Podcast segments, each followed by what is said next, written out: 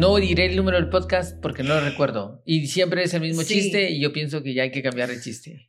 No, y sabes que es lo más divertido, que, que piensan que es chiste, pero realmente no es chiste, es anécdota.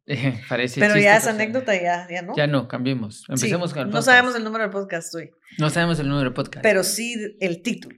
¿Y de qué vamos a hablar? Vamos a hablar de las revoluciones. Las revoluciones. Las revoluciones.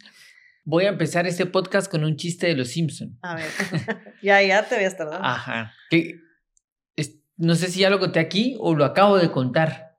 A ver. O me lo conté a mí mismo. Pero lo acabo, ah, como que lo acabo de ejecutar en mi mente. El, en la clase de Bart se, se están haciendo candidaturas para ver quién es el presidente de la clase de Bart. Y por supuesto que el nerdito es el que siempre ha quedado, ¿verdad? Porque Martin es el de las buenas notas, es el, es el estudiante estrella. Y Bart de repente como que hace berrinche y dice, no, no puede ser él, ¿por qué no soy yo? Queremos más recreos, queremos y todo. Sí, Bart. Bueno, entonces que se presente a la candidatura y que los dos vayan a elecciones, ¿verdad? Y Bart lo que promueve es así como más recreos, no a los exámenes, todo lo que un niño quisiera. Ajá.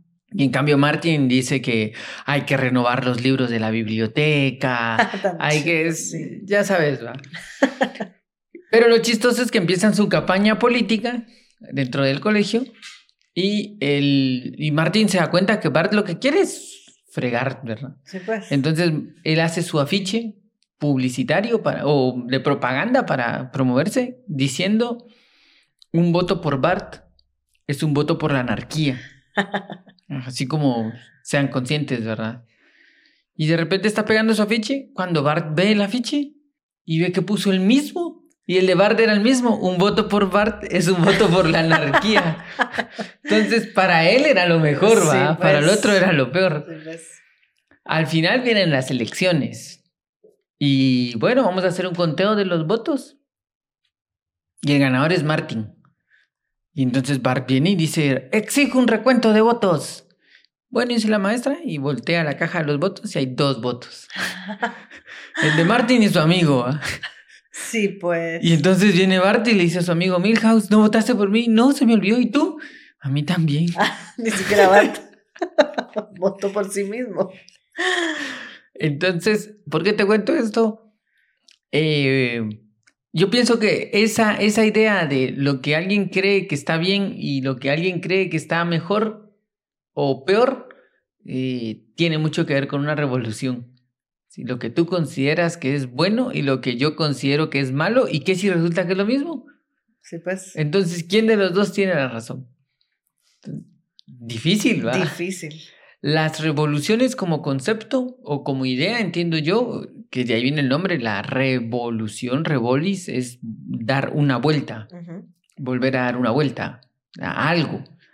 Eh, no, no solo en el tema político, pues hay una revolución industrial, hay una revolución, la famosa revolución tecnológica, la revolución, ¿qué otra revolución que no sea así? Interior. La revolución interior, sí, sí, son como revoluciones, pero todas hablan de transiciones. Sí.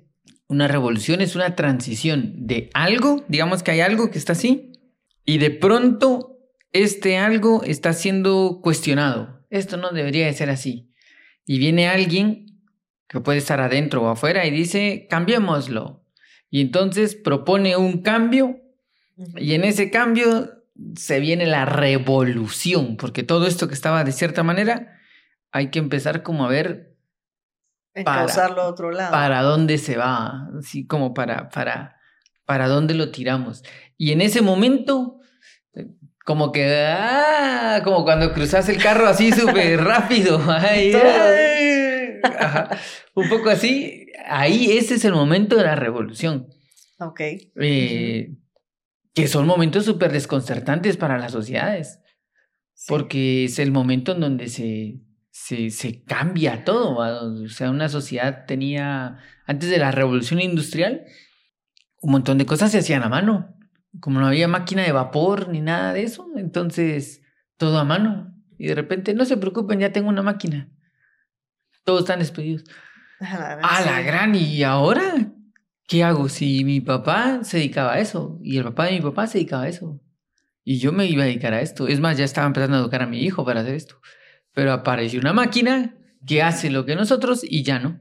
Entonces la revolución es como, algunos dicen, la revolución es lo máximo. Y otros dirán, depende, ¿verdad? Sí. ¿Hacia dónde va esa revolución? Entonces siempre la revolución es una transición. Porque lo que se busca es una estabilidad después. No puedes vivir en constante, imagínate esa vuelta del carro así de, ¡ah! todo el tiempo. Todo sí. el tiempo. No es sostenible. Entonces no estás en el carro, estás en la rueda Chicago, Sí, pues. una onda así, ¿va? Sí, el- el- la revolución es para llegar a sentarte a otro lado. No puedes hablar de una revolución permanente. Sí, claro, pero como decías, para pasar de punto A al B hay que moverse. Y entonces sí, como decís, ah, puede ser muy incómodo para algunos, para otros puede ser ya algo muy necesario y que por eso muchas veces, por eso también se va promoviendo esa revolución de cualquier tipo, porque ya hay una urgencia de moverse, una necesidad de otra cosa. Y mm, sí, tiene que haber ahí movimiento para llegar a, a un cambio, exacto. Una revolución no es para quedarse en el mismo lugar. No, y eso es el, el digamos que la onda de la, la onda, ¿verdad? Como la, la, la situación en las Ajá. revoluciones es que todos se tengan que mover. Porque si alguien no se movió en la revolución, para esa persona no fue una revolución. No. O sea, si es, es como eso, que todo el mundo hace sin el carro y hay uno que se quedó estable, va a decir no, no hubo curva, ¿verdad? Porque para mí todo continuó, la revolución tiene que moverlo todo. Sí. Y eso es un poco lo que, lo que ha costado mucho. Imagínate que cuando en el impresionismo, cuando surge el impresionismo y llegan estos señores y pintan estos cuadros que son impresionistas, los pintores dicen, esto está muy raro, esto no me gusta. No, no se expone en mi galería prestigiosa europea del siglo XV y XVI. Lo siento, no voy a permitir que un cuadro todo extraño esté pintado allí, esté puesto ahí. Y entonces empieza una revolución en la pintura que obliga a todos a cuestionarse. A algunos se quedan en la misma, pero los obliga a cuestionarse. Sí, porque un poco los pasa empujando, ¿no? Sí, Porque te toca en el en que ves que todo viene así moviéndose, por muy que te querrás quedar ahí, algo te va a rozar de pues de esa revolución, ¿no? Debe- debería, es que eso es lo, lo complicado. Digamos que ahorita no, en, en general, cuando uno es adolescente vive en una revolución, ¿verdad? Así, el adolescente es la revolución emocional, Ajá. así como en contra de la tiranía de mis padres. Yo me rebelo ah, y, y, y si tú, y es más, la rebeldía del adolescente llega a tal punto que tu papá te regala un pantalón, odio los pantalones. No, no los odias, lo que pasa es que querés ir en, En contra. en contra, y así, incluso hay adolescentes, me han contado, ¿verdad? Todo esto lo... Lo, me han ¿Lo has contado. oído? Ajá. A ver. Que podrían ser capaces de ir en contra de la lógica con tal de mantener su postura, así de, de no, no, no, pero no, y pero no, no, no. Y, en realidad era así, Ajá. pero soportan esa su revolución sin sentido. Sí. Es un poco emocional. Y ellos sostienen que eso es como una especie de independencia, porque esa es su gran pelea, ¿verdad? ¿Por qué me tienen que dirigir a mí si yo puedo hacerlo por mí mismo? Ese es como su problema psicológico. Y si el papá es igual de adolescente, ¡ala! Sí, entonces ahí se volvió la de nunca acabar, así de no quiero pantalones, pues te compré tres, pues no los voy a usar, pues en esta casa no sale nadie si no usan pantalones, pues no vuelvo a salir, pues entonces... ay, se, se vuelve la de nunca terminar. Porque para empezar, no se ha, no se ha puesto en común por qué. Sí. Ajá. Y ese punto que tocas, sí creo que es bien, va a ser lo más importante en una revolución, porque igual de cualquier tipo, porque al final de cuentas, vas a hacer una revolución para llegar a un punto, ¿no? Sí, es que ese es el punto. Tiene que tener un objetivo. Ajá, si no tenés el objetivo, es una revolución, un relajo. Pues, es un relajo, ajá, es una pelea, es un conflicto. Y ojo, porque no todas las revoluciones tienen que ser violentas o... No, no, a veces, como, como entró el Internet, pues apareció Internet y eso se volvió la revolución, completa. Surgieron industrias, cayeron otras, pero no entró así como, ah, con permiso, destruyo todo. No necesariamente. El, la revolución no es sinónimo de violencia. no, y tampoco es justificante de violencia. La revolución como concepto de, de cualquier tipo, no, otra vez, no solo político, es un cuestionamiento de algo que va en cierta ruta y algunos evalúan que debería de cambiar. Y otros dicen, yo no creo. Se forman los, los, los pesos y en esos pesos, cuando se empiezan a establecer, hay un como giro ahí de... Ah, y algo cambia. ¿sí? Esa es la, la idea, pues. No necesariamente que tengan que agarrarse a piñas para poder hacer la revolución. Sí. Y que bueno, con esto que decís, al final creo que sí es, bueno, hemos visto pues que a lo largo de la historia ha habido revoluciones, seguramente van a seguir habiendo y tienen que haber eventualmente porque la vida pues no es lineal, hay cosas que hay que ir adaptando, tenemos que irnos adaptando a situaciones, etcétera, pero tener en cuenta que sí eso, ¿verdad? Que hablábamos, que tiene que haber un punto por el que se va a hacer, a dónde queremos llegar, porque si no, también puede llegarse pueden llegarse a hacer como tanta revolución por todo y que nada sea permanente por algún tiempo. O sea, tiene que haber una revolución por algo que quede fijo un tiempo. Que establezca una nueva ruta. Ajá. Que establezca una nueva ruta que, que pueda como llevarnos a algún lado, pues. Ajá. Porque si no es, es eh, es, otra vez, es un pleito y no, no una vuelta a algo, porque ahí viene revolución, una revuelta a algo. Y, lo que yo creo es que el...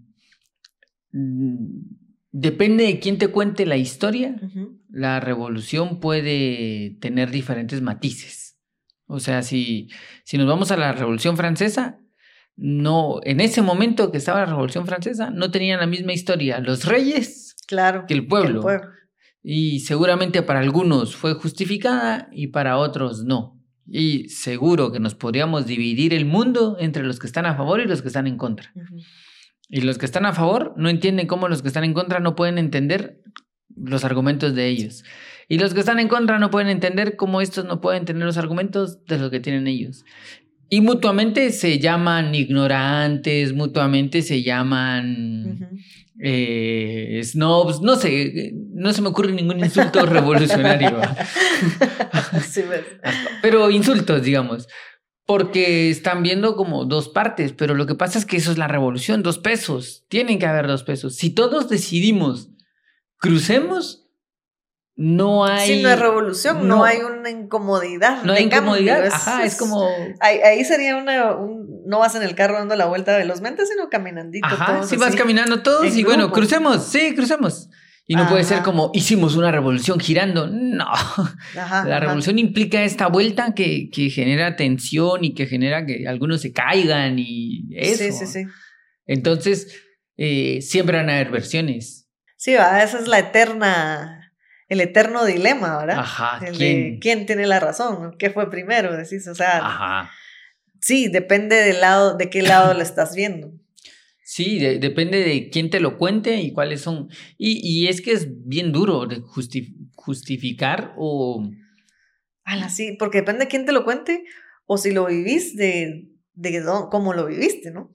Ajá, es lo, imagínate que, que tenés 15 años y tu amigo fue castigado por sus papás. ¿De lado quién te vas a poner? Sí, pues. Es muy probable que de tu amigo, ¿verdad? Y no de los papás. Pero si eres amigo de los papás, es muy probable que te pongas de lado de los papás. Y los papás no entienden cómo este muchachito no entiende. Y ellos no entienden cómo este adulto no entiende. Por ahí nunca falta el, el, muchachito que dice, no, es que tu papá tenía razón. y nunca falta el adulto que dice, es que el muchachito tenía razón. Lo cual no lo hace ni mejor ni peor, sino que solo le da más pimienta al conflicto.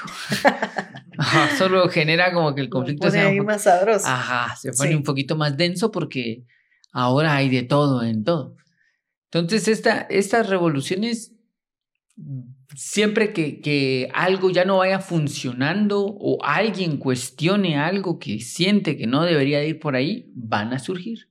Tampoco significa que toda revolución vaya hacia adelante.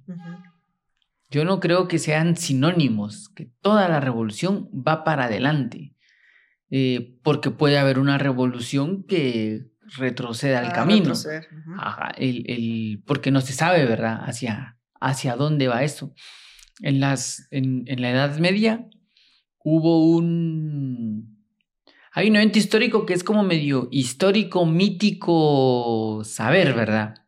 Algunos dicen que sí fue cierto, depende del historiador, que es conocido como la Cruzada de los Niños, que se dice que mm, hay varias versiones, pero hay una en donde varios muchachitos de 13, 14 años, ya casi adultos para la Edad Media, 16 ya eras, tuvieron la revelación de que Dios les dijo que si ellos se iban a Jerusalén, les iban a dar la Tierra Santa. Entonces vinieron ellos y alguien les hizo eco y al rato iban todos los niños con ellos. Y así, por eso se llama la Cruzada de los Niños. Niños. Y los padres sintieron una, que esto es una revolución, pues, pues. porque los adultos no lograron Jerusalén, los niños lo van a lograr. Y, y hay historias ahí de la gente despidiendo los cantos y Qué lindo, ¿no? Un montón de niños a recuperar la Tierra Santa. Y todos mueren en el camino. O los venden algunos por piratas, o todo, todo, todo quedó mal, ¿verdad? No eh, llegaron. No llegaron, ni llegaron, no, no, solo no se las devolvieron, todavía hubiera sido más divertido que llegaron y no. Ah, bueno, pero por lo menos llegamos. Ni siquiera llegaron. Pues. Y claro, si, si lo ves desde el punto de vista de ese momento, eso es una revolución a la gran. Estos muchachitos son unos revolucionarios. Van por tierra, van a recuperar Tierra Santa. Decime si no es noble lo que quieren hacer. Sí, ¿verdad? Hay que apoyarlos. Pero ya cuando lo ves históricamente, algunos siglos después decís, ¿y a quién se le ocurrió mandar muchachitos de 16 guiando muchachitos de 9 y 10 años? Sí, hombre. ¿Quién, quién tuvo esa idea?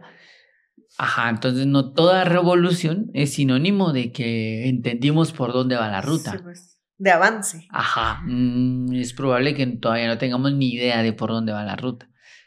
Por eso es, pienso que son, van a, son naturales del ser humano, siempre va a pasar. Sí. Siempre en todas las, en todos los grados, cuando uno es niño, siempre hay alguien que dice, no, el, revolucionario. El, que se revela. Ajá, el que se revela. El rebelde. El rebelde, mira. Qué bueno que existen. no, no, mentira. Yo pude haber sido, ¿verdad? Ay, pude haber. Pude haber sido algo. Ya has contado varias historias de aquí, ahora no te hagas. algo rebelde. El que, pudiste haber sido. Eh, y digamos que es como, como que aparece, este revolucionario aparece, no es como, como que hagamos al revolucionario. No, porque es una, es algo de la naturaleza. La misma naturaleza va para un lado y si ve un obstáculo, trata de empujarlo, trata de empujarlo, trata de empujarlo y si no empieza a buscar por dónde va. Es como un río, viene un río y si no pasa, no pasa, no pasa, ve por dónde. Hace su propia revolución. Sí, porque tiene que haber movimiento, o sea, parte de la naturaleza es ese movimiento, por supuesto el nuestro, y exactamente, si hay un, si hay un hoyo en la carretera, te moves. Si hay una piedra, te, vas a tropezar, entonces hay que hacerse a un lado, hay que moverla. Y, mm, pero sí, hay un montón de puntos de vista, hay incomodidad y como decís, un montón se van a pasar cayendo, otros medios se lograron agarrar y, y es como un, un comienzo nuevo. A la gran eso es redundante, ¿va? Es como un nuevo, es un nuevo lo mismo voy a decir. es como empezar Ajá. Aunque ya había un precedente, pues, pero, pero tenés que hacer el giro y, y, como dijiste, buscar un nuevo camino y esperando que sí vaya a traer avance, una eh, evolución ahí, pero sí no.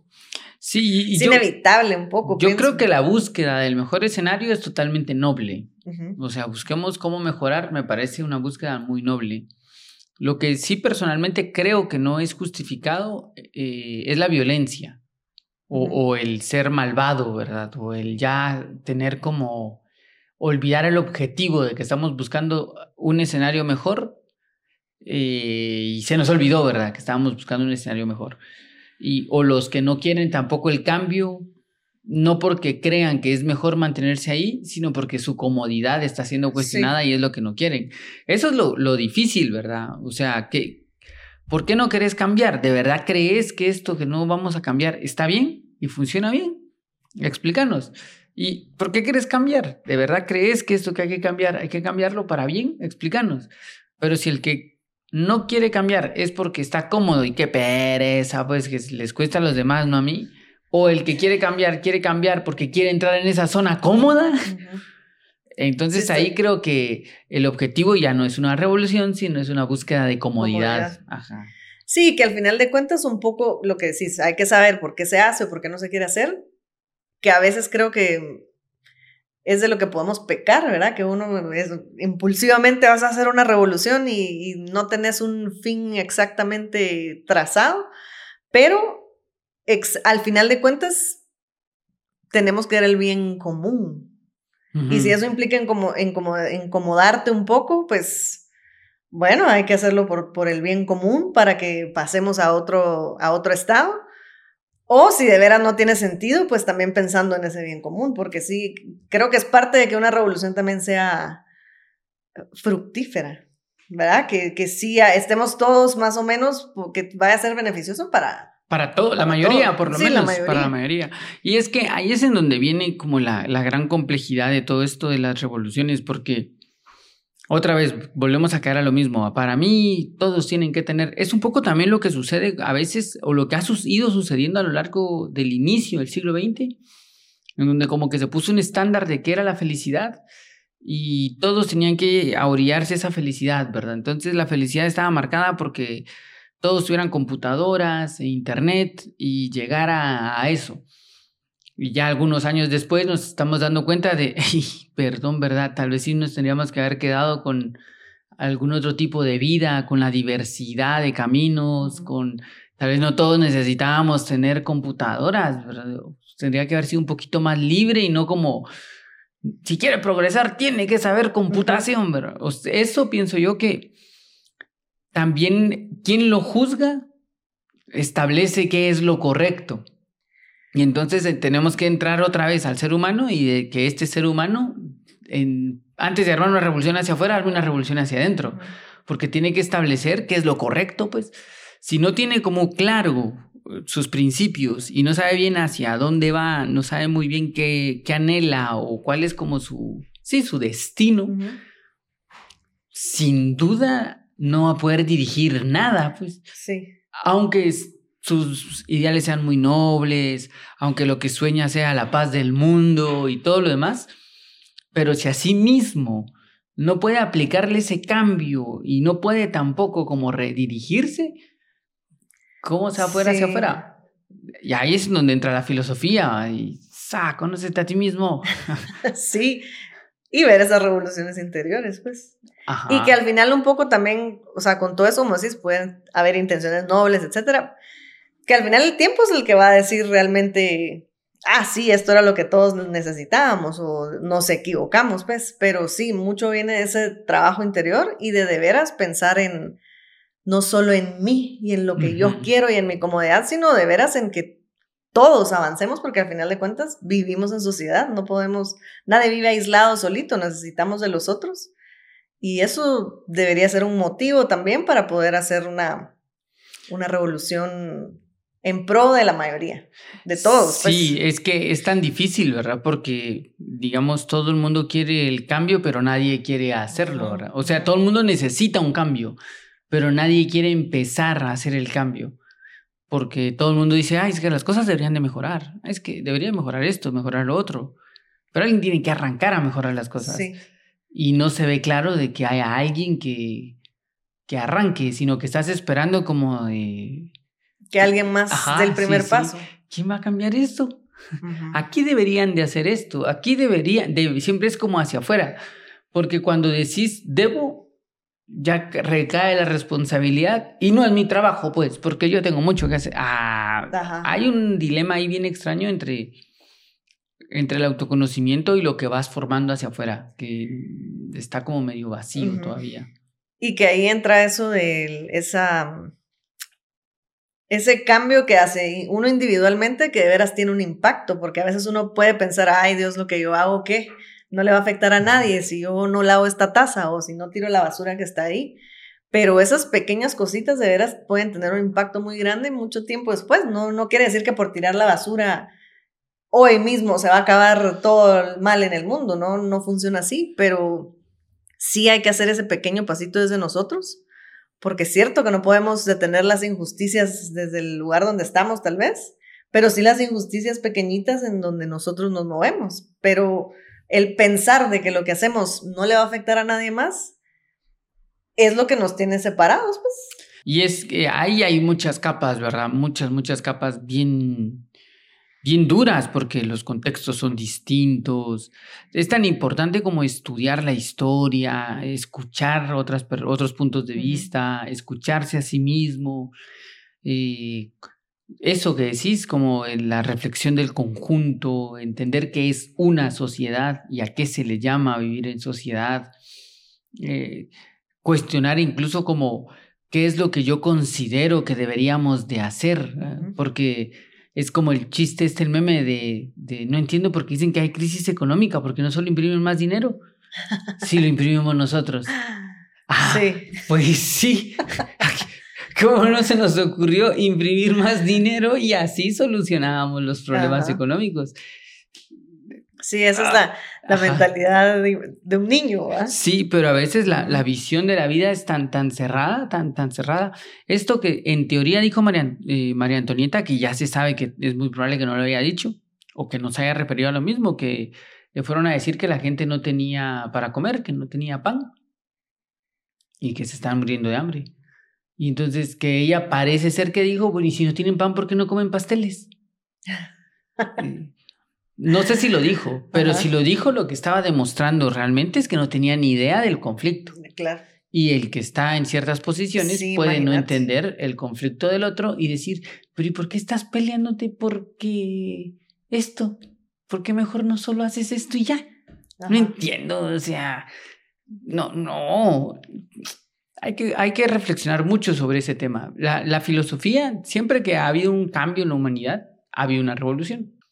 Siempre que ha habido una, el, el, todo, todos los periodos históricos que querrás, el, eh, las religiones que querrás, los sistemas políticos, los sistemas artísticos, los sistemas científicos han generado revoluciones, han, han desatado revoluciones. Y estas revoluciones son dos bandos. Estoy a favor y estoy en contra. Y el que está en contra luchará con todo por esto y el que está a favor también, ¿verdad? O sea, siempre, siempre la historia de la humanidad va con estas revoluciones. Lo único que sabemos es que viendo hacia atrás, siglos después, se comprende mejor.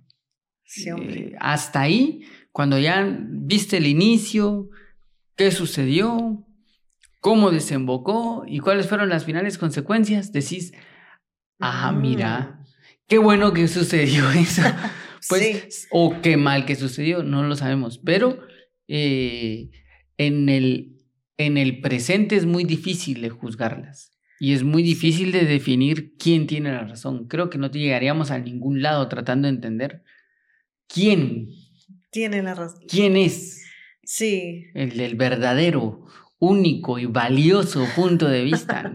Dificilísimo. Sí, ajá, en el tiempo, en la historia vamos a poder ir viendo, ajá, lo que sí, si estuvo bueno o malo haberlo hecho, pero por eso que es difícil de ver saber en qué punto de la historia estamos, es donde lo que hablabas, de que entra esa parte de la filosofía, de veras ver, bueno, desde mi punto de veras, cómo estoy yo actuando, incluso las revoluciones internas, de veras, de salir de mi zona cómoda también y hacer un poquito más de esfuerzo por no sé, hacerme más virtuoso, más, no sé, enterarme más incluso de la situación que está viviendo ahorita el mundo y todo eso para poder un poco más informado tomar los pasos siguientes desde nuestro espacito chiquito.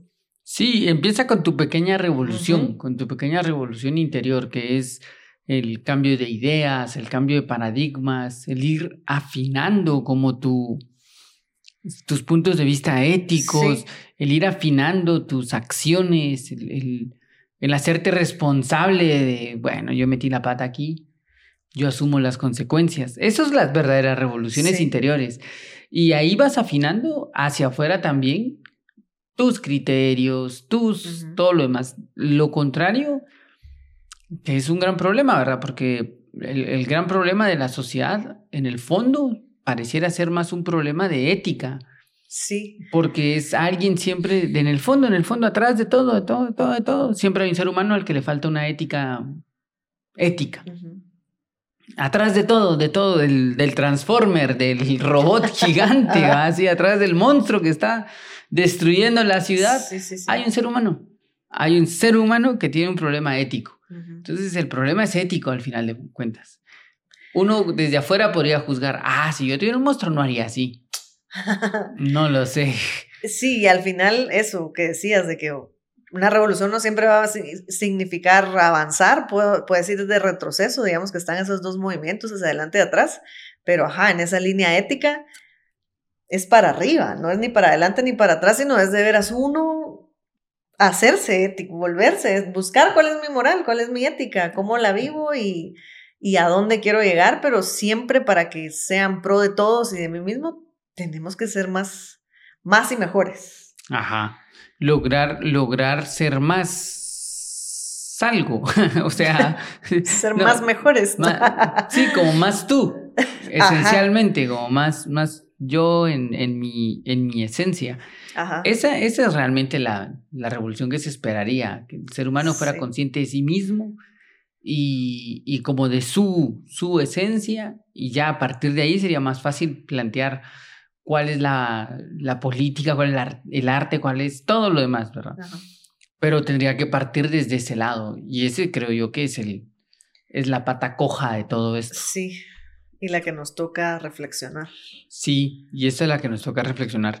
Ah, es bien interesante estudiar y poder ver lo que la historia tiene para contar sobre los sucesos humanos que no son los primeros ni serán, los, últimos, y ya tienen características y hay que estar siempre como entender que si va a mejorar hay un ser ético en el fondo, si va a empeorar hay un ser eh, que le faltó. Que le faltó, yo iba a decir inético o aético de fondo o algo por el estilo. Entonces, empecemos con lo que tenemos, ¿sí? Así en la de Kant. Si cada uno barre su banqueta, la calle estará limpia. Sí. Entonces es como, Así empecemos por ahí, ¿qué es lo que tenemos en la mano? ¿Yo qué estoy haciendo para mejorar?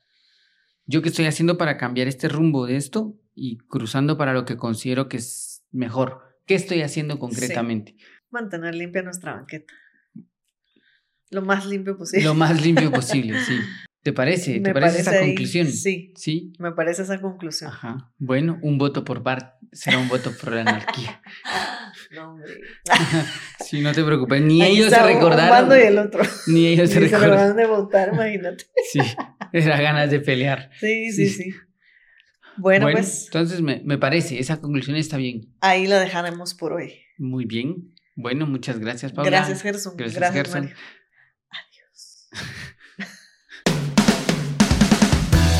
filosofía cotidiana.